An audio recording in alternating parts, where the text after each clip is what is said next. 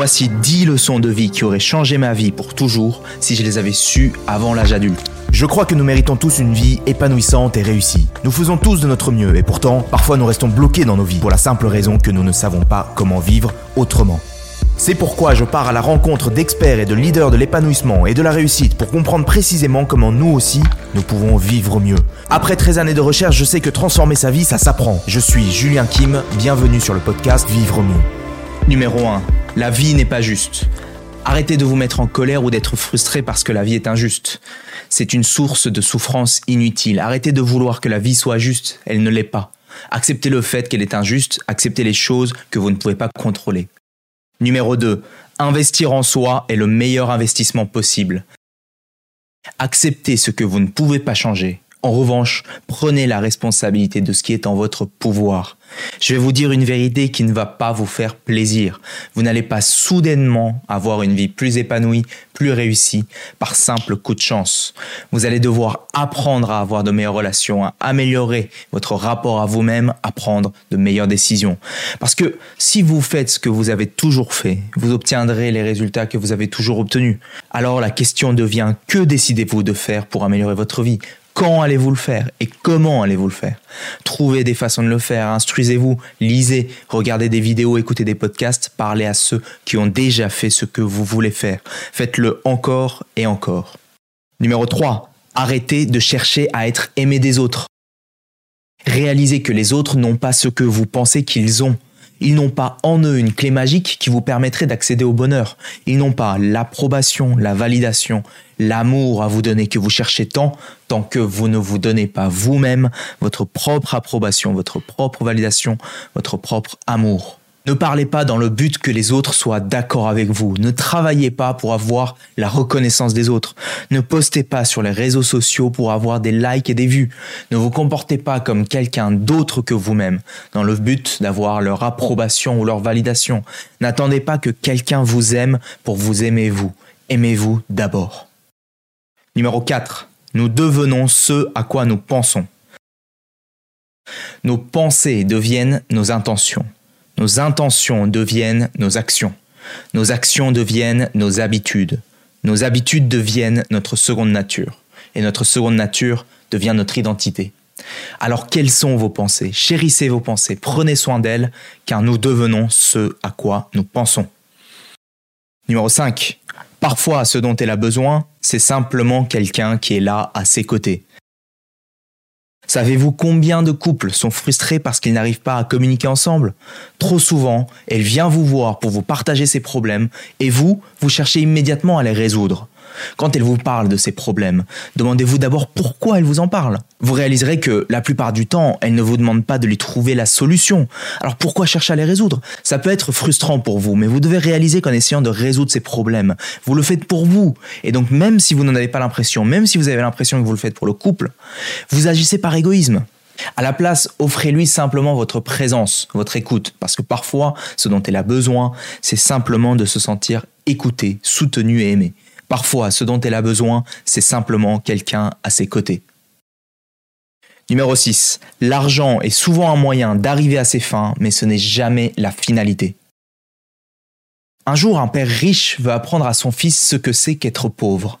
Il emmène son fils à l'extérieur du village dans une petite ferme. Ils y passent la journée et la nuit. En partant, le père lui dit Alors mon fils, qu'as-tu appris? Le fils répond Eh bien, nous avons un chien, ils en ont quatre. Nous avons une piscine, ils ont une rivière d'eau douce. Nous mangeons de la nourriture dans des sacs en plastique, ils ont cultivé la leur. Nous avons des lanternes, ils ont des étoiles. Nous avons des murs pour nous protéger, ils ont des amis. Alors oui, merci papa, merci de m'avoir appris que nous sommes pauvres. La morale de cette histoire, c'est que la plupart des gens pensent que devenir riche en argent est ce qui est important dans la vie. Alors oui, bien sûr, l'argent est un moyen d'arriver à ses fins, mais ce n'est pas la finalité. C'est être riche dans la vie qui est vraiment important. Alors ne confondez pas le moyen et la finalité, parce que le pire, c'est de passer toute une vie à courir après l'argent, l'obtenir, et réaliser après coup que ce n'était pas ce qu'on voulait. Numéro 7. Prenez le temps d'exprimer de la gratitude. Et si je vous disais que c'est lorsque vous arrêtez de courir après toutes ces choses que vous voulez et que vous commencez à apprécier toutes les choses que vous avez déjà, que vous ressentez une certaine forme de quiétude, de satisfaction. Alors le bonheur, ce n'est peut-être pas tant d'obtenir ce que nous voulons, mais d'être reconnaissant pour ce que nous avons déjà. Donc nous pouvons prendre le temps d'exprimer un instant notre sentiment de gratitude envers la vie, envers la beauté du monde et du moment présent. Nous pouvons laisser de côté nos préoccupations au sujet de notre condition de vie, de nos désirs, de nos besoins, de nos impressions, de ce qu'on n'a pas encore, notre manque, de notre frustration. Prenez le temps d'exprimer de la gratitude. Numéro 8. Parfois, ça ne sert à rien de chercher à prouver qu'on a raison. Avant de vous disputer avec quelqu'un, demandez-vous si cette personne est suffisamment mature mentalement pour comprendre que deux personnes peuvent avoir des perspectives différentes. Si ce n'est pas le cas, il n'y a absolument aucune raison de chercher à discuter avec elle pour essayer d'avoir raison. C'est perdu d'avance. Et d'ailleurs, est-ce que c'est si important de lui prouver que vous avez raison?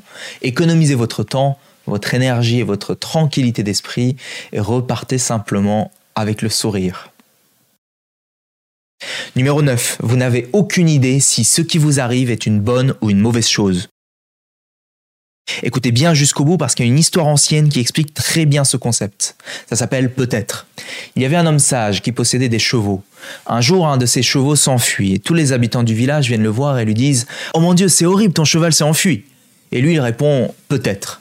Le jour suivant, le cheval revient et avec lui, il ramène sept autres chevaux sauvages. Alors encore une fois, le village vient voir cet homme et lui dit ⁇ Oh mon Dieu, c'est incroyable, tu as maintenant sept nouveaux chevaux sauvages ⁇ Il répond ⁇ Peut-être ⁇ Le jour suivant, son fils monte l'un des chevaux sauvages et il tombe et il se casse le bras. Alors à nouveau, tout le monde vient et dit au vieux monsieur ⁇ Oh mon Dieu, c'est horrible, ton fils s'est cassé le bras ⁇ Et il répond ⁇ Peut-être ⁇ Le lendemain, l'armée vient chercher tous les hommes valides du village pour les enrôler pour aller à la guerre, mais comme son fils s'est cassé le bras, il ne peut pas les rejoindre.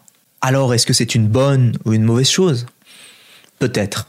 Alors cessons de vouloir juger chaque chose qui nous arrive à chaque instant. C'est souvent une source de souffrance inutile. Numéro 10. Le véritable sens de l'amour. Aimer quelqu'un, ça n'a rien à voir avec comment vous vous sentez vous. Vous vous dites j'aime être avec lui, parce que je me sens bien.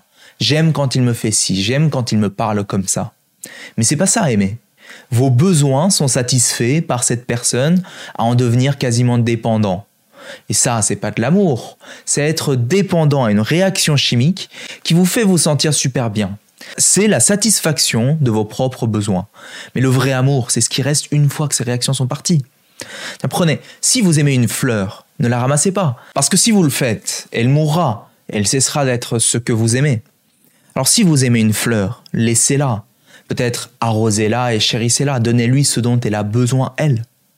L'amour, ce n'est pas posséder cette personne. L'amour ne consiste pas à prendre. L'amour, c'est apprécier cette personne. L'amour consiste à donner.